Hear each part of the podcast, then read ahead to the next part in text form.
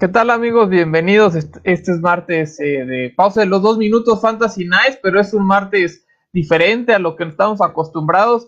Pero bueno, antes de comenzar, quiero dar la bienvenida a Diego Sotres. Diego, qué bueno que, estás por acá, porque parece que Wally, y, ni Wally Sada ni Luis Chavira van a llegar por acá, pero, pero bueno, entre tú y yo la podemos armar muy bien. ¿Cómo estás? Muy bien, muy bien. Pues entiendo, ¿no? Empiezan las épocas difíciles, laborales, es complicado ahorita, entonces estoy casi seguro que si no nos han contestado deben de estar en una videollamada laboral, en algo atorados. Sí, además ahora con como todo justo es eh, por videollamada, luego es más difícil porque no sabes si te están viendo o no acá sacar el celular, ¿no? Para responder el mensaje. Ándale, exactamente. Entonces creo que fuimos víctimas de eso. Sí, bueno, pero bueno, aquí estamos y digo una semana extraña porque mañana miércoles, creo que es el segundo miércoles en la historia del NFL en que tenemos partido. El, digo, con todo el relajo de los Ravens, sobre todo en cuestiones de contagios, bueno, positivos de COVID y así, se tuvo que posponer el juego y mañana me parece que a las 2.40 hora de la, eh, de la Ciudad de México eh, eh, será el partido. Y hay que aclarar, Diego, que los waivers no van a ser esta noche, sino me parece que serán hasta el jueves, ¿no? El jueves. El jueves será nuestro martes. Sí, el jueves es nuestro martes del Fantasy y afortunadamente no hay partido el jueves, entonces se procesan para el viernes y más bien hay que estar más pendientes, más pendientes. No dudo que que en algún momento, en alguna liga, alguien no está al pendiente de esto y entonces no alinee bien a su equipo, tenga jugadores, pues no sé, o pues dejen pasar oportunidades. Entonces les recomiendo estar bien pendiente esta semana porque es excepcional y saquen lo mejor de esto. Sí, por suerte, como bien dices, el jueves no hay partido, entonces eso nos da, nos da un colchoncito por ahí, pero y por lo mismo todavía vamos a hablar del equipo perfecto así rápidamente, pero obviamente puede haber algo, ¿no? Sobre todo creo que la defensiva de Steelers por ahí, o a lo mejor el mismo Big Ben, se puede sacar un partidazo, pero ahorita, este, mira, aquí está el, equipo, digo, se ve un poco chiquito, porque es, esta vez no tuvimos la producción que normalmente tenemos, pero pues ahí está, ¿no? De Sean Watson, coreback, que la rompió desde, desde el jueves, y dos corredores, Derrick Henry, ¿no? lo platicamos ahorita fuera del aire que a ti te está llevando hacia el título, que no para, no para y ya llegó la época, ¿no? Porque ya hace frío y ya lo van a empezar a usar más. Exactamente, Derrick Henry siempre termina la temporada on fire. Y me parece que la semana pasada comentábamos, ¿no? Que de Sean Watson, qué gusto daba verlo ahí. Y mira, lo volvemos a ver. Sí, de acuerdo. Y el problema, y digo, bueno, ahorita hablamos de Will Fuller, pero bueno, Antonio Gibson, que igual dio un partidazo el jueves, echó tres touchdowns en contra de Dallas. Y, bueno, parece, parece que, ya está despertando. Tyreek Hill, digo, jugaste cuando Tyreek Hill perdiste, ¿no? O sea, ¿te tocó enfrentarlo a ti, Diego? Yo perdí una liga por Tyreek Hill, entonces, y la perdí por siete puntos. Entonces, sí, Tyreek Hill me hubiera. Ahí fue toda la diferencia. Y ahorita que mencionaste, Antonio Gibson, ¿quién iba a decir que alguien del backfield de Washington iba a estar, eh? Yo en el draft lo evité por completo porque no sabía si iba a ser Juicy, Gibson, tuvieron problemas de off-field, ¿te acuerdas? Nadie quería estar ahí. Mira, este novato, el que nadie hablaba, ve dónde está. Sí, la verdad es que hace una buena sorpresa. Hoy también, digo, traemos ahí los premios de cada de cuarto de temporada, porque ya, ya estamos terminando el tercer cuarto de la temporada y estamos muy cerca de que se acabe esto. Eh, pero bueno, Tyreek Hill fue ridículo, o sea, tuvo 269 yardas y tres touchdowns. Creo que el, primer, el primer cuarto ya tenía más de 100 yardas y dos touchdowns, y además 13 recepciones, que son 13 puntitos extras, 57.9. Yo todavía eh, me enfrenté a él y me enfrenté, este, ay, a, otro que hizo un partidazo, este, me parece que justo Derrick Henry o algo así. CD, Lamb tuvo 33 puntos. CD Lamb. CD Lamb. Ahorita Dame un segundo y ahorita te digo cuántos puntos hizo, hizo CD Lamb esta semana, ¿eh? Es que no lo encuentro en, mi, en mis datos de la NFL. No, el que hizo fue, fue a Mari Cooper, ¿no? Mari Cooper, perdóname. Pero hizo 23. 23, sí, 23.2. Sí, los otros eh, receptores que se quedaron, digamos, de afuera del corte fue Jarvis Landry con 28 puntos y DK Metcalf con 27, que lo de Metcalf es también ridículo. Pero bueno, lo de Tariq Hill, así, creo que no había manera de, ganarle al, a tu rival, porque por más que tuvieras un equipazo, era, sobre todo, ok, si solo tenía Hill, no tenía nada más, o tenía inactivos, pues obviamente, ¿no? Pero creo que con, si tenía un equipo competente, ya era prácticamente imposible. Eh, no sé si hay, eh, haya sido el récord de fantasy, al menos desde, desde que hay fantasy, porque creo que solo Jerry, este, no, este, Jerry Rice había logrado un partido similar. Y digo, sé que el fantasy se juega desde hace tiempo, pero no sé si en ese entonces ya, ya estaba desarrollado.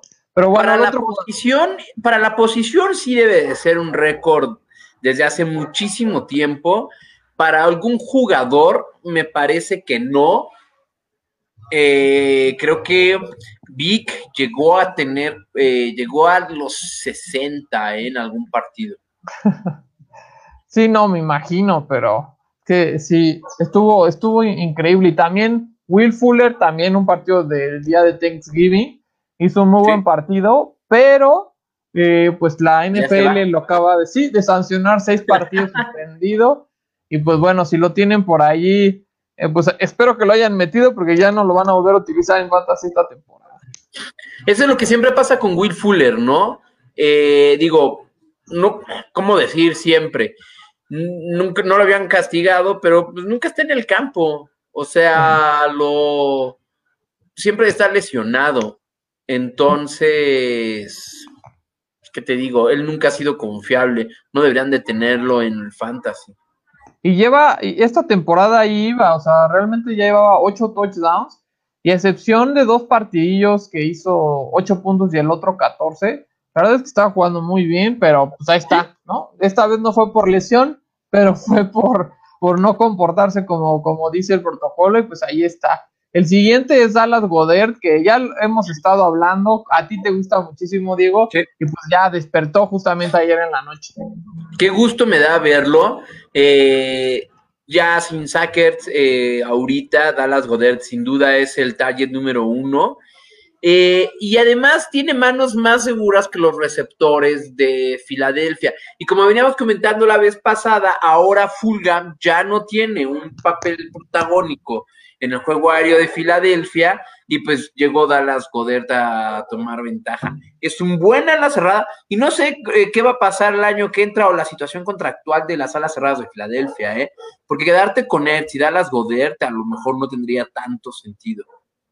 Sí, además eh, está interesante porque eh, justamente regresa de una lesión y además el equipo de, de Filadelfia es el que más le manda pases a las alas cerradas en toda la NFL entonces, pues ahí está, eh, la verdad es que tiene mucho valor. Si lo tomaron, seguro, tuvieron la oportunidad de agarrarlo en waivers y, pues parece, ya lleva dos partidos muy buenos, uno con 18 puntos y el otro ya con 20, entonces se empieza a perfilar como un buen cerrador, que ahorita ya es el momento eh, más importante de la temporada, sobre todo si, este, si, si, estás, si estás peleando por playoff, obviamente si ya estás eliminado, pues no. Y, y, pues el pateador, que el kickers are people too, hay que recordarlo, los pateadores luego hacen la diferencia. Y pues este John, John sigue haciendo un temporadón.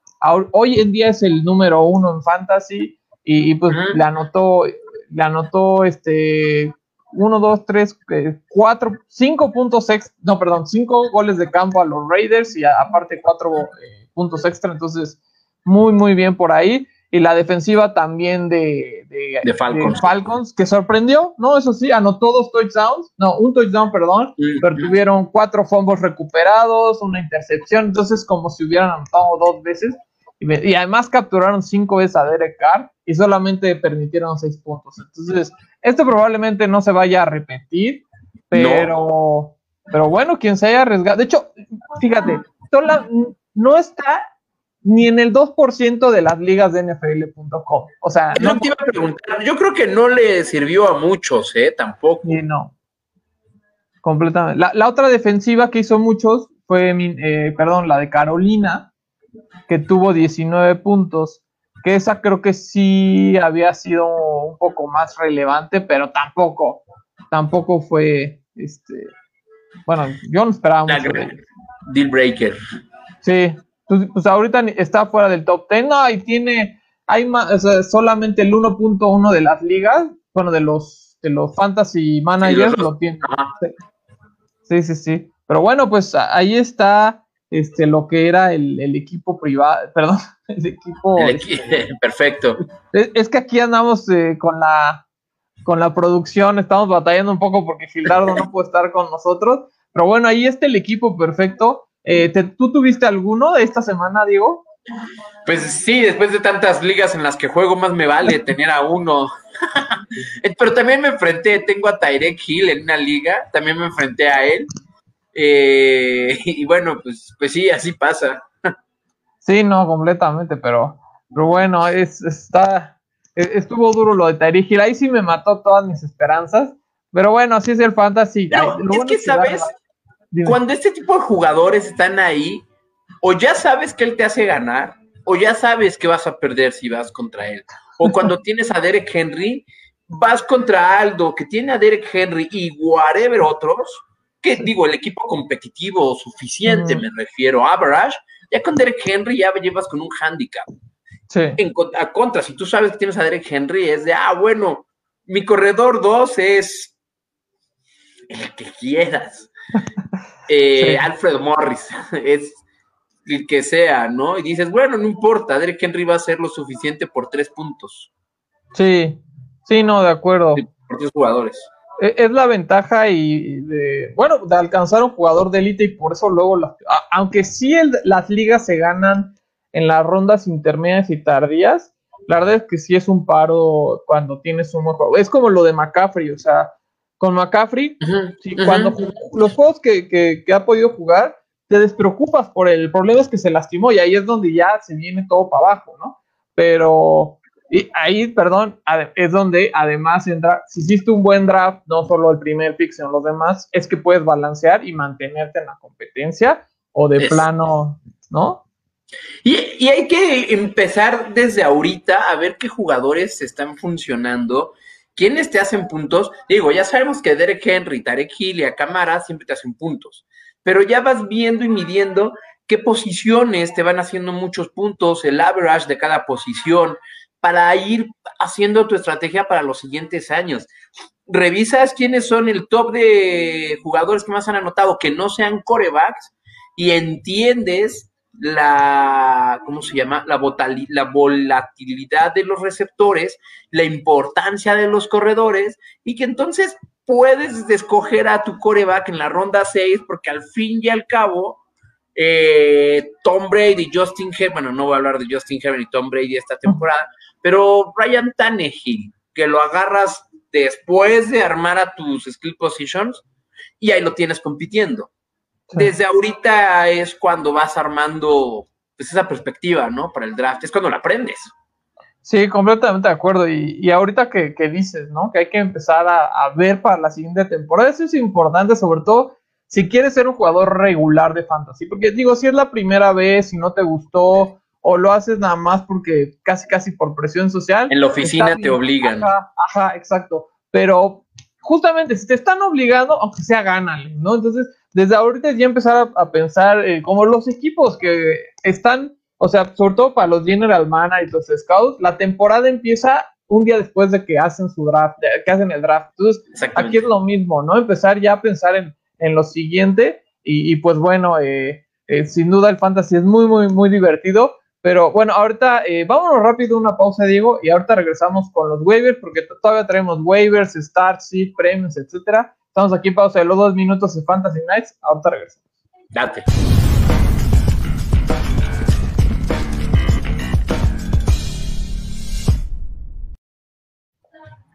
Pues ya así rápidamente estamos de regreso ya. Nos vamos a hablar de los waivers. Traigo, bueno, traemos aquí no hay muchos nombres, ¿no, Diego? Eh, esta vez se están recuperando ya algunos corredores que, que andaban, ya regresó Raheem Mostert, obviamente Austin Eckler, entonces eso ha hecho que pierdan valor algunos jugadores. Y bueno, quiero empezar con Ryan Fitzpatrick, porque... Por supuesto. No, eh, qué bueno que regresó para el Fantasy, tanto para la posición de coreback como para Mike Gesicki y Devante Parker. Exactamente. Tua no estaba siendo como muy benévolo en el Fantasy, ¿no? Entonces estaba llevando el barco de Miami ahí medio a flote y en el Fantasy no era nadie. Y ahora con Fitzpatrick, además de que siempre da mucho gusto verlo jugar, eh, como dices, como dices, que Sidki va a ser el que más se va a beneficiar de esto. Sí, esta semana justo Fitzpatrick, 250 ya, 57 yardas, que quizás no es tanto, obviamente 300 yardas es lo que uno espera, pero tuvo dos touchdowns y esta vez no lo interceptaron. Entonces, eh, pues ahí obviamente está bastante bien y, tiene un calendario interesante. Cincinnati la semana que viene, que no está nada, está atractivo. En Kansas City, que le están anotando muchos puntos a Kansas City. Luego viene Nueva Inglaterra, que ahí sí eh, es medio difícil eh, esa defensiva. Y luego Las Vegas, Las Vegas es la semana 16. Entonces está, está interesante ese calendario. Y hablando de Las Vegas, otro nombre, digo, Nelson Agolor, este receptor de los Raiders, quizá, obviamente, como decía, no hay mucho y ahorita ya tampoco se trata de experimentar mucho, sobre todo si ya estás listo eh, o embalado hacia los playoffs, ¿no? Pero como quiera, lesiones, las lesiones suceden, ¿no? Eh, mira, ya los que tienes en tu banca, ya los experimentaste, ya le vas encontrando. Entonces, como dices, ya tu búsqueda de experimentos en el Wyver ya debería de ser muy limitada. Sobre todo esta semana que es la última con Vice, ya no deberían de estar mucho esto, pero bueno, entiendes que siempre quieres enriquecerte. Nelson Agolor lo hemos mencionado en las últimas semanas, a mí me sigue gustando, pero pues eso es lo que pasa con este nivel de jugadores que ya están disponibles a estas alturas. Llega el partido contra Falcons, van a decir, oye, no, que Nelson Agolor. Pues sí, pues sí, tienes razón, pero pues las pérdidas como Falcons pasan, no por eso te vas a deshacer o lo vas a tirar a la banca, al waiver. Más bien, agárralo o déjatelo en la banca. No te desesperes, es un buen jugador que te va a poder ayudar en el flex. Sí, además, eh, igual lo platicábamos eh, antes de empezar, Diego, no, no porque ya tengas tu roster listo, vas a dejar ir jugadores importantes de tu banca, porque estás compitiendo con los demás también. Entonces, si sueltas a alguien que le pueda añadir valor a un competidor, directo o indirecto, hay que, hay que, o sea, sería un movimiento, la verdad, no muy inteligente. Entonces, eso es importante, ¿no? Y, quedándonos con los Raiders, creo que está ahí Devonte Booker, porque Josh Jacobs salió lastimado al parecer del partido. No sabemos si vaya a jugar, digo, no han dicho nada grave, parece que está eh, estable. va a poder jugar esta semana. Exacto, entonces, eh, pues no igual creo que está el reporte que trae una bota, digo, es normal con ciertas lesiones de tobillo. Entonces, si no juega Josh Jacobs, la verdad es que, por ejemplo, si tienes a Josh Jacobs, pues bueno, ¿no? A lo mejor y valdría la pena eh, intentar ir por Devonte Booker, que obviamente está disponible en muchas, en muchas ligas todavía. Eh, pero bueno, de, ahí de Booker, sí, como bien decías, tuvieron una pésima semana contra Falcon, pero eso no, no se va a repetir, ¿no? Eso no es de que, ah, olvídate, va, ya nadie de Raiders vale la pena. Eh, todavía tienen un calendario interesante. Ah, y siguiéndonos con los corredores, me agrada que hayas puesto a J.K. Dobbins ahí. Aunque bueno, considerando que Baltimore y Pittsburgh todavía no juegan, el COVID sí, sí van a poder estar activados Ingram y, Dobbins. Entonces, me agrada, es interesante porque es arriesgado. No sabemos cuándo va a jugar, el game plan de este partido está muy raro. Van a tener a la mar o no van a tener a la mar. Eh, pero a estas alturas, porque es probable que alguien todavía tenga jugadores por jugar en, en esta semana, Dobbins va por buen camino. Y para las siguientes, ¿eh? Dobbins va muy bien, Ingram va para abajo. Sí, exacto. Yo creo que eso, eso es lo interesante. Creo que quizás Dobbins y Divo Samuel, que viene de regresando a una lesión, son los mejores de, esta lista, porque como dices, Dobbins es arriesgado, pero le, han dado más actividad eh, últimamente. Y digo, viene contra Pittsburgh, sí, pero luego Dallas, Cleveland, Jacksonville. Cleveland está difícil y cierra con gigantes. Entonces, eh, a lo mejor es de estos jugadores que vas por él y te puede ayudar en el flex en caso de que a lo mejor estás medio débil, ¿no? En tu flex por ahí para, para los playoffs y quieras arriesgar. A lo mejor vas contra el que tiene a Tyreek Hill y a Derrick Henry en el mismo equipo, entonces a lo mejor necesitas eh, apostar un poco más. Pero, pero bueno, otra vez, es importante. Los waivers de ahorita eh, son emergentes, ¿no? Es para darle, es, no, no son plug and play, como dices, hay que, ya hay que ser más, no hay que arriesgar tanto y, pues bueno, por eso están aquí. Y Divo Samuel, este receptor de, San Francisco, lo que tiene es que lo usan para todo. Eh, Brandon Ayuk, el novato, estuvo haciéndolo bien, pero creo que Divo Samuel es mejor jugador hoy en día que él y, lo van a utilizar mucho. Si no es una garantía, eh, no es un DJ Metcalf, no, no es un receptor que, te va a dar muchos puntos cada semana, pero igual está para arriesgar. Y, los otros tres que tengo, que bueno, que están del lado derecho, es Frank Gore de los, de los Jets, perdón, también Harris de los Patriotas y Breshad Perryman de los Jets. Yo sé que los Jets suena, eh, escuchamos a los Jets y luego, luego eh, nos queremos Sí, pero la verdad es que Perryman, desde que se lesionó Jameson Crowder, ha tenido actividad y, bueno, los receptores, si, eh, si no tienes uno elite, es difícil, pues, que tengan mucha, mucha constancia. Entonces creo que por allí, otra vez, como con Nelson Agolor, si necesitan una ayuda en esa posición, puede, puede ser una opción ya un poco más desesperada. Y lo de Damien Harris, eh, a pesar de que los Patriotas no se puede confiar mucho, pues ya van, están, ellos se la pasan corriendo y van a seguir corriendo mientras más frío haga. Pero, eh, pues de todos estos, de los siete, perdón, ocho jugadores que tenemos, ¿cuál sería tu ah. pick eh, de, de waiver? De todos, mira, la cuestión de todos estos que has mencionado, obviamente, que más me, los dos que más me gustan fue Fitzpatrick y Agolor. Eh, de los últimos que mencionaste, Frank Gore me gusta mucho.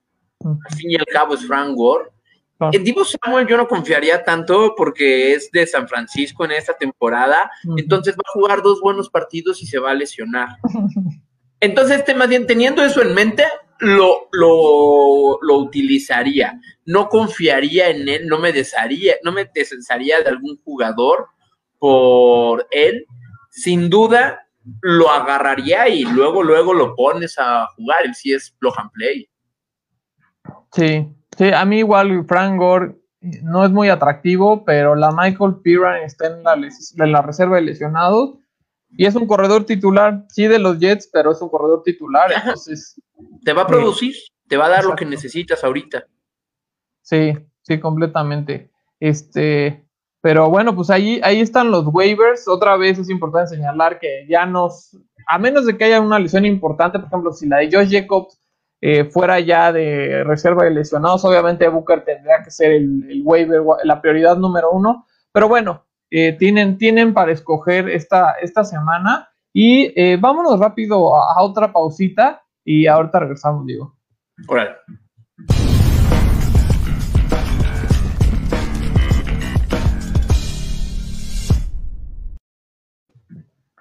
Pues ya lo hablábamos al principio del programa, ya se nos fueron 12 semanas, digo, obviamente estamos esperando el partido de Steelers. Normalmente y sin, bueno, el campeonato de fantasy es en la semana 16 y si en su liga no es la semana 16 y es la 17, cámbienlo ya, o sea, porque la 17 es súper difícil. Eh, hay, en su momento un, amigo mío lo jugó y me dijo es que perdí en la 17 porque mis jugadores no jugaron, ¿no? Entonces, es horrible. Eh, sí, no, no, no lo hagan amigos, eh, hablen con su comisionado para la siguiente temporada cambiarlo. Pero bueno, justo ya se nos fueron tres cuartos de la temporada, Diego y es tiempo de hablar de, los mejores jugadores hasta el momento, sobre todo, eh, pues, ¿quién fue el, el, quién ha sido para ti el MVP de Fantasy hasta el momento? Ah, esa pregunta, esa me, agrada. Hasta ahorita, y debido a lo ocurrido, eh, Tyrek Hill. Eh, se ganó Antier ese lugar, rebasó a eh, Alvin Camara, bueno, no rebasó, a Alvin Camara en la carrera de MVP por ser el receptor número uno y porque Alvin Camara, desde que entró Tyson Hill, no, ha, no le ha ido bien. O sea, estas dos semanas bajó su ritmo Camara y simplemente por este pequeño cambio me iría definitivamente por Tyreek Hill. Sí, estoy de acuerdo contigo. Creo que eh, lo de Tyreek Hill se pues está entrando en una racha. Digo, sí, es que en los últimos 1, 2, 3, 4, en los cinco partidos, en los últimos cinco partidos lleva eh, cinco, tiene 10, 9 touchdowns. Entonces, la verdad es que, digo, obviamente los tres de la, de la semana que acaba de pasar, pero ahí sigue, la verdad es que con mientras Mahomes esté bien, no importa casi casi quién esté en línea ofensiva, eh, Mahomes puede echarse 20 yardas para atrás en la bolsa y, lanzarle una raya a Terry que es el más rápido de toda la liga, eso no hay duda ya, entonces no hay corner que lo pueda cubrir, le hacen doble, triple cobertura, tampoco lo pueden hacer porque está Travis Kelsey. Entonces, claro. yo, también... Son los dos líderes en yardas, los dos líderes en yardas recibidas esta temporada. ¿Cómo vas a competir contra eso? Sí, no, no hay manera. No hay manera. Y, y, por eso yo también me voy en cuanto al MVP ahorita con Tyreek Hill. Hace una, yo la, creo que la primera vez me fui con Alvin Camara, luego me fui con Dalvin Cook.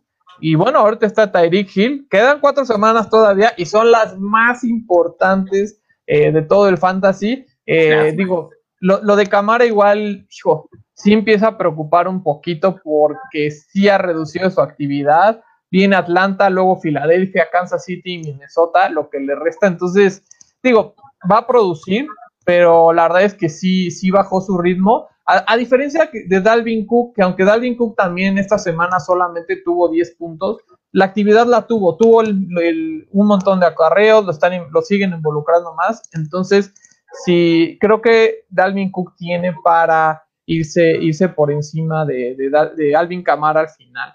Este, Sin duda. El, siguiente premio es sobre el, waiver. Eh, perdón, el, robo, sí, sí, no tienes ah, razón. Es el robo del draft de, de Fantasy. ¿Y quién, quién te gusta? Eh, yéndonos por un camino diferente, pongo a Kyler Murray ahorita es el jugador que más puntos ha anotado indiscutiblemente de la posición, invariablemente de la posición en el fantasy. Y lo pongo porque digo, obvio, Kyler Murray. Pues sí, pero Kyler Murray no fue, no fue Lamar Jackson ni, ni Mahomes ni Brisk como en el draft. Kyler Murray cayó bastante. Entonces, si agarraste a Kyler Murray en como un coreback número 10, más o menos, eh, gran, gran adquisición. Puedo nombrar otros tantos corebacks que sé que se fueron antes, incluyendo a Ryan Tannehill, antes que Kyler Murray. ¿Cómo crees? Tannehill, híjole. Llegué a ver ligas en las que se fue antes, sin duda alguna. Es que, ¿sabes qué creo que pasó? Que es como, era el miedo, ¿no? De, de, bueno, venía a ser novato, es un coreback que corre, está chiquito, ¿no? Como que no, no se sabía mucho sobre él. No hizo mucho el año pasado. Entonces, eh, creo que tuvo, la gente sí se espantó un, poco por ahí, pero sin duda es alguien que, es, digo, le está ganando las ligas a muchos. Eh, a, mí, por ejemplo, este, lo, estuve a, punto de, lo, lo, tenía así en la mira, había agarrado a Aaron Rodgers, es que es una liga que tienes que tener dos corebacks a fuerza.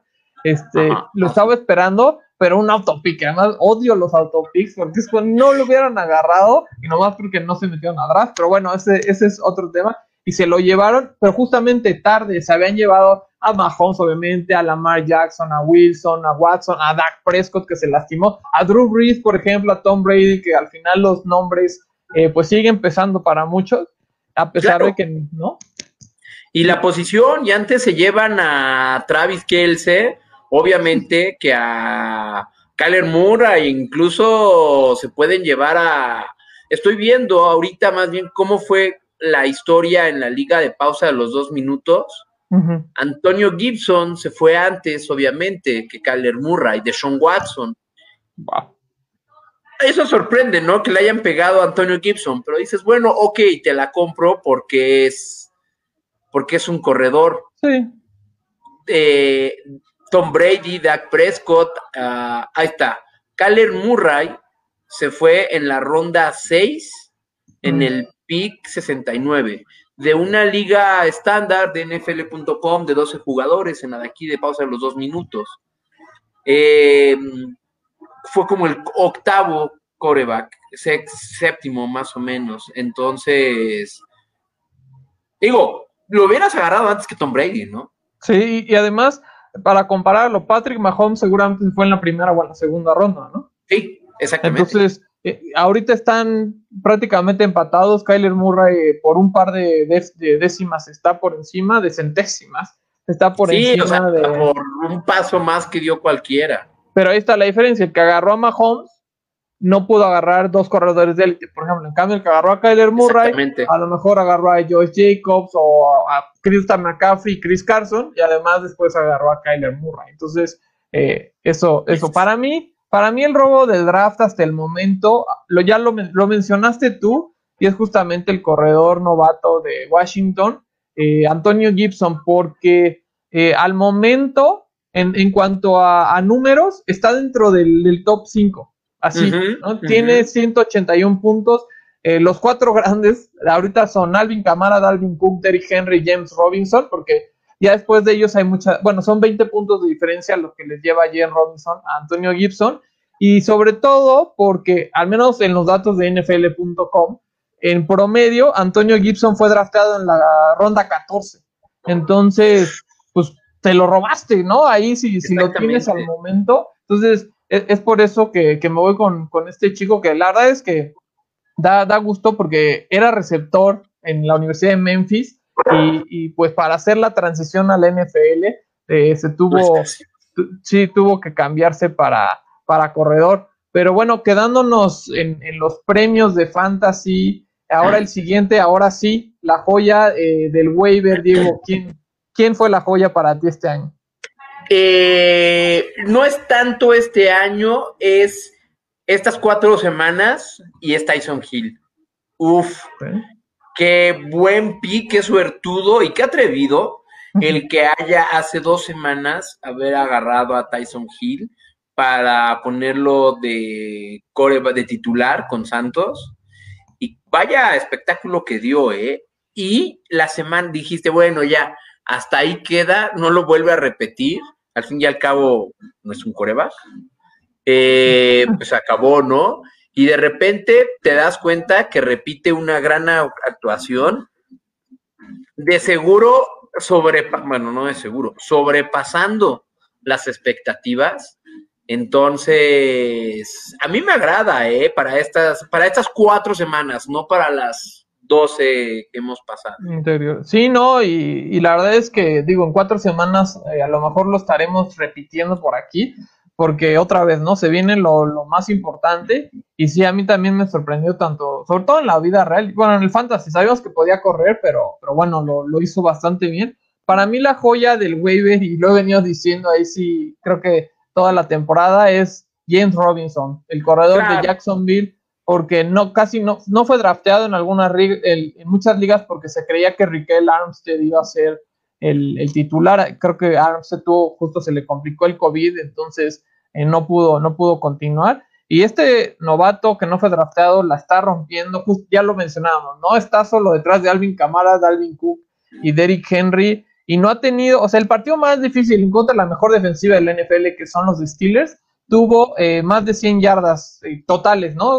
73 corridas y 21 por aire. Entonces, no importa qué tan mal vayan los Jaguars, van a correr con, James Robinson. Entonces, igual seguramente lo, bueno, yo, yo lo tomé y creo que casi todos lo tomamos en el Weber, ¿no? En el Weber, sí, claro. De él no lo ibas a agarrar en el draft, más que en, ligas muy profundas, que bueno, ya a quien sea. Sí, sí, sí. y ahora pues lo, lo no tan agradable, eh, Diego, pues eh, siempre hay el, en cada año, pero ¿quién fue el boss de Fantasy? ¿O quién ha sido hasta el momento el boss de Fantasy? Justo hablando del backfield de Jaguares, eh, Robinson era un difícil pick en el draft porque era Leonard Fournette y Leonard Fournette días antes se fue a Tampa y fue de, ok, no va a ser mucho en Tampa al principio, pero para algo se lo llevaron. Los corredores eh, Jones y Barber de Tampa no es que se distingan por ser los corredores de la liga. Claro. Y entonces, un fit perfecto para Fournette. Ahora sí, con permiso, ¿no? Los primeros tres downs son míos, peleense entre ustedes dos quién va a ser mi backup y el otro queda afuera. Y resulta con que es Fournette el que queda afuera. Y por eso mismo yo lo nomino al Bost, porque ya se comprobó que no hizo nada. No hablando, repito, de las últimas 12 semanas tal cual, porque al principio hizo algo, simplemente en estas últimas cuatro semanas se comprobó su caída y ya, no es nadie Leonard Fournette. Sí, además, eh, yo en su momento dije, bueno, es un pick con paciencia, ¿no? Sí, tienes que esperar un poco, pero no, no, no ha sido, tuvo creo que solo el primer partido, y digo, el, parece que Bruce Arians no quiere correr el balón, ¿no? Está abandonando eh, a sus corredores. Y pues sí, Leonard Fournette es, uno de. Eh, ha, sido o nos ha jugado una jugada bastante desagradable a quienes confiaron en él.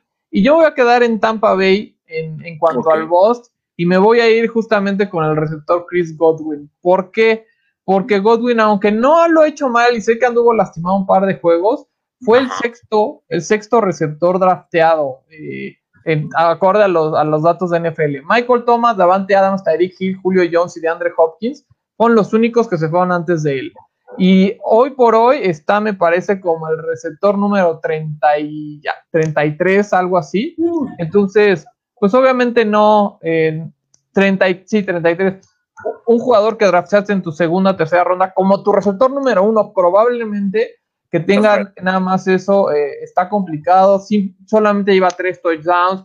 No ha tenido un solo juego de más de 100 yardas. De hecho, solamente ha tenido dos con más de 90. Entonces, la verdad es que Chris Godwin creo que sí ha dejado mucho, mucho que desear esta temporada. Independientemente de que hubo cambio de coreback, que es algo que hay que considerarlo. Se fue muy alto en todos los drafts. Más que Mike Evans, que Mike Evans tampoco ha sido eh, lo, que, lo que era antes pero al menos ha anotado touchdowns, ¿no? Lleva 11 touchdowns, entonces eso, eso le ha salvado este, la chamba. Y, Mike Evans está metido dentro del top 20, entonces, como quieras, es el 17. Pero igual todos los receptores de ahí ha sido difícil, ¿no?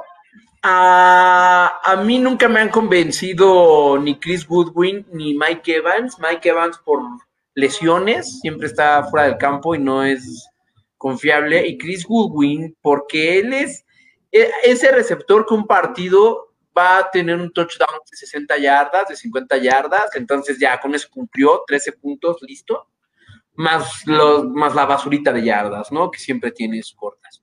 Pero hay partidos en los que nada más tiene esas basuritas de yardas. Los slants cortitos, el fade, siempre es el checkpoint, o el pasesote que es incompleto. Entonces, no suele ser tan confiable Godwin, por eso. Lo tienes porque te tropiezas con él, porque llega a tu equipo, porque pasa con muchos jugadores. Yo lo tengo alineado en uno y me salvó cuando lo puse de flex, porque tuve la suerte de ponerlo en ese partido en el que, pum, touchdown, bien, ya, me funcionó para flex. Pero dos partidos después, pues ya no, ya no funciona. es alguien que quieres tener en tu banca para los buys, para el flex, pero ahorita que ya vamos para, para los playoffs, si quieres tener jugadores con los que confíes, no te quieres meter en estos problemas en playoffs de pongo al que hace 15 puntos o cero o al que siempre me da 8. Sí, sí, es, eh, ahorita que mencionaste la situación, yo te quiero hacer una pregunta. Sabemos que Mike Evans anota touchdowns, o al menos lo ha hecho esta, esta temporada. Tiene 11 touchdowns, pero eh, no ha sido, de hecho creo que en, un partido tuvo dos touchdowns y como dos yardas nada más. Entonces, tiene 613 yardas y 11 touchdowns, mientras que Terry McLaurin tiene casi mil yardas y solo tres touchdowns. Entonces, en, puntos, McLaurin está arriba, está en el, con 184 y Mike Evans tiene 175. ¿Qué jugador prefieres entre estos dos? Oh, McLaurin, por completo Sí, sí, sí, por completo, pero más por una cuestión en la que, repito, no confío en Evans. Prefiero McLaurin que me esté bien dando mis 7, mis 10 puntos siempre. Exacto. A Evans, en los que al rato me voy a meter en un problema, porque McLaurin de seguro lo agarré para receptor 2. Evans lo agarraste para receptor 1 y al rato te vas a quedar sin uno. Exacto, eso, ese tipo de nombres como McLaurin este año, a lo mejor el año que viene tiene un poco más de nombre, quién sabe porque está en Washington, pero justo creo que ese tipo de jugadores que no son estelares, digamos, son los que te ayudan a construir y a mantenerte en la pelea, porque como bien dices, Mike Evans eh, todavía tiene el nombre de que hace dos temporadas tuvo un montón de puntos. Fue como lo que sucedió con Josh Gordon, aunque con Josh Gordon digo, es, diferente. Tuvo una temporada y cada temporada lo drafteaban y lo drafteaban. Pero bueno, surgen estos jugadores eh, como Terry McLaurin, el mismo Stephon Dix, que por el cambio a Buffalo, se, eh, muchos no confiaron en él, pero ha sido muy constante, sobre todo en yardas, tiene solo cuatro touchdowns. Entonces, yo también eh, pienso que aunque es importante el upside, ¿no? Que, que, se usa ese concepto mucho en, en fantasy, la constan nada, nada eh, vence a la constancia, porque si puedes tener un jugador que te haga 30 puntos uno y al otro tres, te va a ganar un partido o dos, pero el otro te va, te va a dar oportunidad de ganar no tres, te va, eh, sino a lo mejor siete, ocho o nueve, ¿no? Y sobre todo en los playoffs, estar peleando el campeonato. Además, en, los encuentros los ganas con el receptor 2, con el corredor 2 y con el flex. El corredor 1 y el receptor 1, ahí siempre es un volado. Como decíamos hace rato, tienes a Tarek Hill. ¿Qué vas a hacer? ¿Qué vas a hacer? No, o ganas o pierdes. Y es muy fácil, tienes a Keenan Allen y el otro tiene a Michael Thomas, digo, a Calvin Riley. Pues también es un volado quién va a ser uno, un punto más o ahorita. Digo, una semana pueden hacer 15 más uno que el otro, ¿no? Pero siempre es un colado. Pero ¿cómo armaste tu equipo para el receptor 2 por irte por Mahomes? Tu receptor 2, no sé, eh, el receptor 3 de algún equipo, o termina siendo Deontay Johnson o cualquiera de Pittsburgh que dices, no, pues nadie los quiso agarrar. Sí, o, Robert Wood, bueno, Robert o Curtis Samuel o algo así, ¿no? Ándale, sí, sí, sí. Te quedas con Cooks de receptor número 2, el de Houston. Sí, Entonces, pues sí, gracias por tener a Mahomes, pero pues tu número uno fue Allen Robinson, el 2, que ni gola da y pues nunca vas a ser peligroso. No me das miedo. Sí, no, completamente. Completamente de acuerdo, Diego. Pero bueno, pues ahí están los premios de Fantasy. En cuatro semanas ya revisaremos con la temporada ya este, terminada y ahora sí con, los mejores jugadores listos. Pero bueno, vamos rápido a una pausa y ahorita regresamos.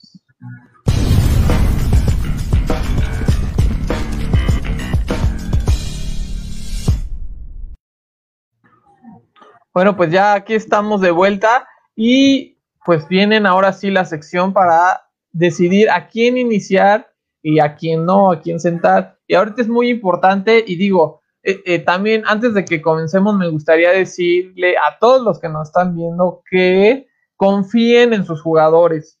Eh, ya los llevaron hasta donde están, sobre todo sus jugadores estelares, no se lo piensen demasiado. Por ejemplo, hablábamos de Terry McLaurin. Terry McLaurin te ha llevado donde estás, síguelo utilizando, o sea, entonces, no, no, igual, eh, no sé, Davante Adams, que a lo mejor, bueno, es que Davante, no es un buen ejemplo. Por ejemplo, Aaron Jones, que Aaron Jones a lo mejor se ha enfriado un poco ahorita, pero te ha llevado ahí donde está. Entonces, sigue confiando en tus estrellas eh, y sobre todo hazle caso a tu, a tu instinto, porque ya lo hemos platicado. Es más fácil aguantar una derrota, eh, pues diciendo, bueno, yo hice lo que, lo que pensaba era lo mejor. Nosotros obviamente les ayudamos y el proceso por el que pensamos recomendaciones es, lo mejor que podemos, pero obviamente no sabemos qué puede pasar. Eh, pero bueno, aquí van, vamos a empezar con, los corebacks, Diego, esta semana. ¿Quién te gusta eh, para, para iniciar? Tyson Hill, dos semanas excelentes y ahora va contra Atlanta. Oh my God, el escenario está puesto para que haga más de 20 puntos. Sí, y la verdad es que pues, además corre, o sea, eso es increíble y a lo mejor hasta en alguna jugada meten a, Winston, dejan a Taysom Hill, le mandan un pase y se echa una jugada grande, ¿no? Va a notar, ya es lo que le pides a tu coreback, que tenga un un touchdown corriendo, las yardas lanzando que tenga, aunque sea un asiento y cacho. Ya, muchas gracias, papel cumplido. Sí, sí, sin duda es, es una buena opción. Yo me voy a ir por un coreback que viene bastante, bastante enrachado. Lleva cuatro partidos eh, con este, al menos dos touchdowns. En tres de esos cuatro ha anotado tres. Y solamente le han interceptado, no le han, solo interceptado un pase desde la semana 8. Estoy hablando de Kirk Cousins de los vikingos. La verdad es que ha entrado en racha. Sabemos que de repente puede ser bueno en fantasy, tiene sus altibajos, pero creo que es el momento para utilizarlo. Además, eh, esta semana juegan contra Jacksonville, que Jacksonville ha sido bastante, eh, ha sido benévolo en el fantasy, pero tampoco, digo, van a correr un montón con Dalvin Cook, de eso no hay duda, pero Jacksonville no es tan mal equipo como su récord lo dice, le ha, ha peleado los últimos partidos, entonces yo creo que no va a ser así, no los van a palear como Steelers, de hecho Green Bay apenas si le puedo sacar el partido a Jacksonville, entonces creo que va a ser eh, un partido en el que va a tener la oportunidad Kirk Cousins de lanzar y ya y, Adam Tillen va a jugar porque no jugó porque había salido positivo en COVID, pero ya después salió negativo. sí, entonces creo que es, una buena opción. Otra vez, si tienen a un estelar, no vayan a sentarlo, pero justo si tienen menos. Sí, si han tenido problemas con, su coreback, creo que Kirk Cousins, porque además está disponible en muchas ligas, eh, puede, puede ayudarles. Eh, en la siguiente posición son, son los corredores. Este, eh, ¿A quién inicias esta, esta semana de corredores? A Wayne Gallman de Gigantes está disponible en el 60% de los rosters y eh, en las últimas cinco semanas termina siendo el receptor número 7. Ha agarrado ritmo, va bien, es el corredor de Gigantes y como mencionamos hace rato de Frank Gore, eh, es el corredor de Jets, bueno, él es el corredor de Gigantes, va, va a producir y es un buen, buen, y además va a estar disponible, entonces, buen candidato. Sí, ya está anotado en touchdowns. Yo me voy por otro joven, Jonathan Taylor, eh, de Colts. No ha sido muy consistente, por supuesto, pero jugaron contra Packers y Packers era muy malo contra la corrida y tuvo un muy buen partido. Y esta vez van contra Houston, que ya tiene a Will Fuller, entonces, y son muy buena onda con los corredores, entonces me voy con él. Eh, la siguiente posición son, son los receptores, Diego. ¿Quién, ¿Quién te gusta? Brandon Cooks de Houston. Will Fuller está fuera, entonces Brandon Cooks es el receptor número uno, el que te va a estar produciendo. De Sean Watson ya lo vimos, lleva dos semanas siendo el, el coreback número uno, entonces ahorita es cuando vas a poder hacer algo con Brandon Cooks. Sí, sí, de acuerdo. A, mí el que me gusta es Nelson Agolor, que ya hablamos, hablábamos de él, porque además va contra los Jets. Eh, los Raiders van a salir seguramente muy enojados por, por, la paliza que les metieron la semana pasada. Todos los Jets yo creo que lo, lo van a sufrir bastante y Nelson Agolor tiene chance de, de hacerlo. Y eh, para continuar con los starts, eh, vamos con, con, las alas cerradas, Diego. ¿quién, ¿Quién te.? Es más, dime el ala cerrada y la defensiva. ¿De una vez? Eh, de una vez. Eh, ala cerrada, pues Hunter Henry. No por ser Charger, sino por. Porque lo tengo en todas mis ligas y por experiencia les digo que tuvo muy mal inicio de temporada, nada más se dedicaba a bloquear, pero lleva muy buenas tres semanas, está en ritmo.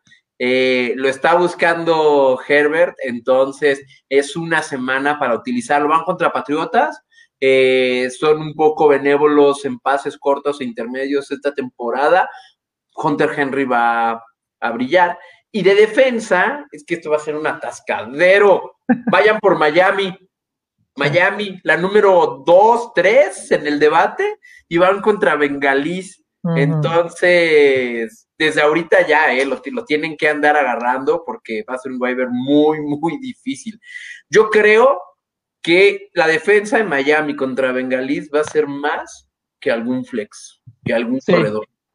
Sí, sobre todo ahora que yo burro no, no está jugando, va a ser, sí, va a ser un buffet para, para este equipo, que también vienen pues eh, enojados, ¿no? Entonces digo, ganar, le ganaron a los Jets, pero todavía la, derrota contra Denver la traen ahí, nadie se lo esperaba.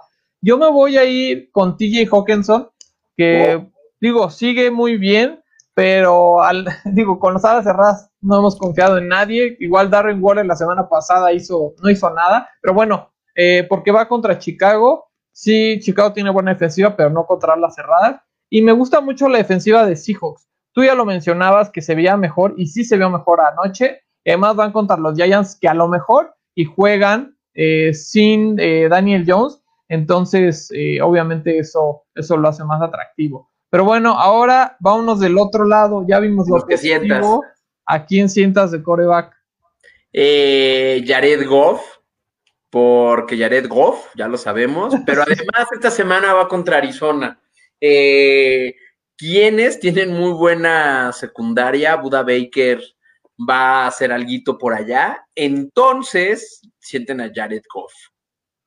Yo me voy a ir un poco más arriesgado y es de Sean Watson, no de sentarlo, pero sí de bajar las expectativas, porque van contra los Colts y ya decías que no tienen a Will Fuller, la verdad el Will Fuller era su receptor número uno hoy en día, y David Johnson tampoco va a jugar, me parece, entonces están jugando, si de por sí no tenían equipo, están jugando ahora con los sustitutos de esos sustitutos. Entonces, eh, no me gustan los Colts igual. Yo creo que esta defensiva va a salir a, golpearlo, va a, salir a cazar a Watson. Eh, entonces no me gusta para nada. Eh, ahora vámonos con los corredores, eh, Diego, ¿quién, ¿quién no te gusta? Todd Gorley.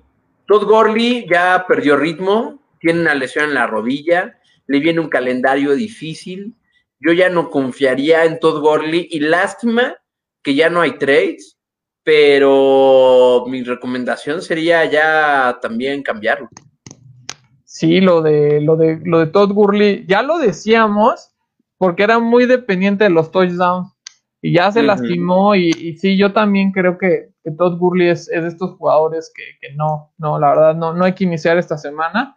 Eh, um, qué pena, porque además ya para el año que entra ya no sabemos qué tan rosteriable sea.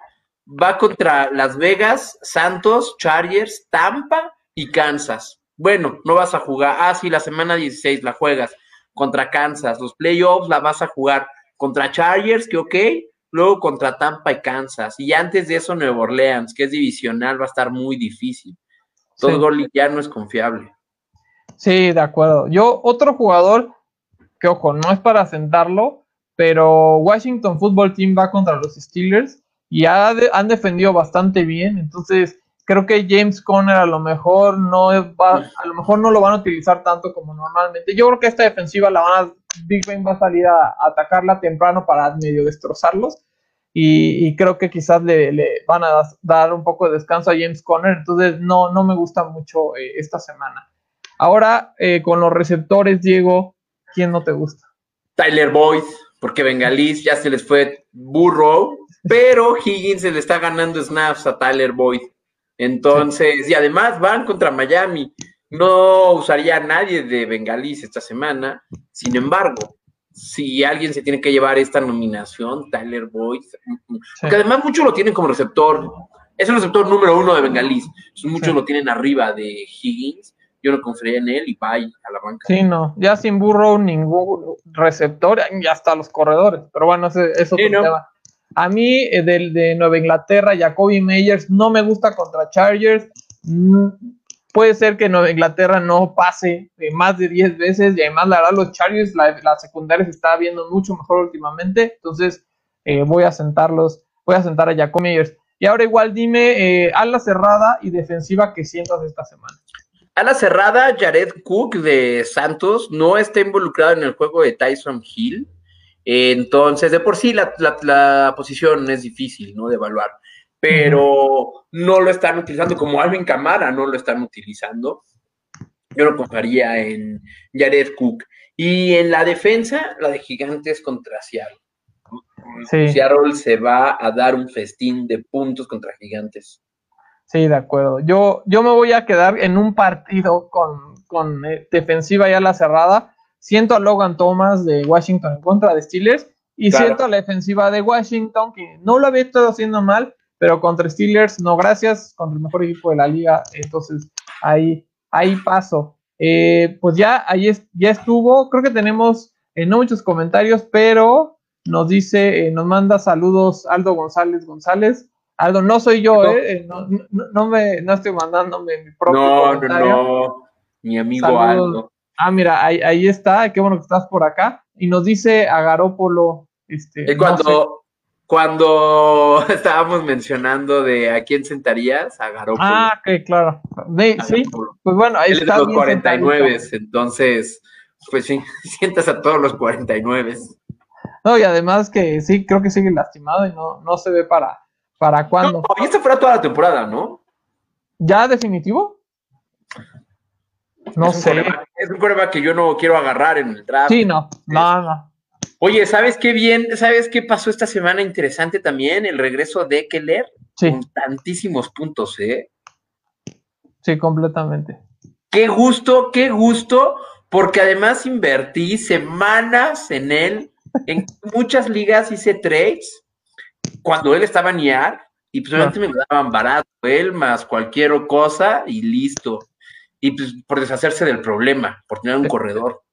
Y regresó y pues muchas gracias, muchas gracias a todos los que me hicieron esos trades.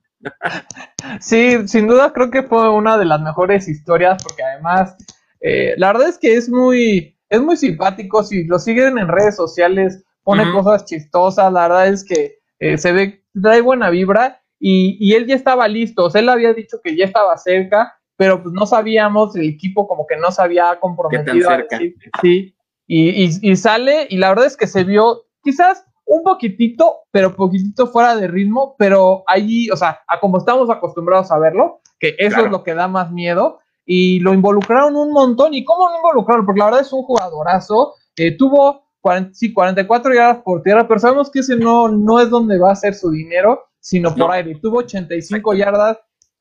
Justin Herbert tiene un arma nueva por ahí que no había tenido, entonces eh, sin duda hay que creo que puede ser de estos jugadores que ganan las ligas sin duda alguna. Qué bueno que lo que, hiciste trade por él y si, igual seguramente por ahí alguien lo soltó. Llega, llega a ayudarte a los playoffs y es cuando tienes que ir armando tu estrategia, ¿no? Realmente es muy diferente. Algo que pasa en playoffs es que llegas y pierdes luego, luego. Porque pues, el orden de, los, de, lo, de, las, de tus derrotas en la temporada regular no importan, pero en el playoff pierdes esa semana y quedaste fuera. Entonces, para esto es cuando tienes que tener paciencia, evaluar si el jugador te gusta. A mí no me costó trabajo quedarme seis semanas con él porque es Charger. Pero a lo mejor me dices, oye, te quedas seis semanas con Nick Chop. No, mejor cámbiamelo por alguien más que me, que me solucione o me dé la satisfacción. Siempre tienes que evaluar qué pasa con esos jugadores. Y además estamos en una temporada en la que por fin tenemos el IAR de tres semanas. Sí. Y tenemos dos slots para, para la reserva, más lo ocurrido con el COVID, que te dieron esta perspectiva de, bueno, está en reserva, ahorita regresa. Eh, él ha sido una de las joyas del, del, del IAR. Y además, eh, hay que recordar, es que hay que recordar que se lastimó en la semana 4, o sea, ya, ya fue un montón. Entonces, o sea, por ejemplo, Nick Chubb sí, obviamente fue importante, pero regresó ya hace tres semanas, o sea, se perdió cinco, cinco semanas, entre comillas, nada más, ¿no?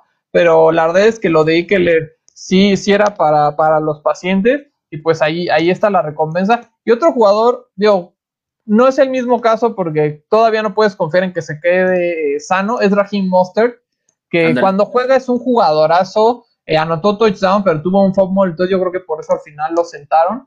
Pero ya regresó y de repente Jerick McKinnon, Nate Hasty, bueno, ese backfield, si no es Mostert, no, no es nada valioso. Pero, pero bueno, pues, pues ahí está. Eh, ya, yo, ya vamos a terminar con esto, Diego. Muchísimas gracias por estar por acá. Extrañamos a Luis Chavira y a Wally Sada. Ojalá y la próxima semana ya, ya nos puedan acompañar. Sí, eh, pero bueno, pues ya casi en, una liga mía, por ejemplo, esa es la última eh, semana de temporada regular, porque en la semana 14 ya empiezan los playoffs, o son tres rondas de playoffs.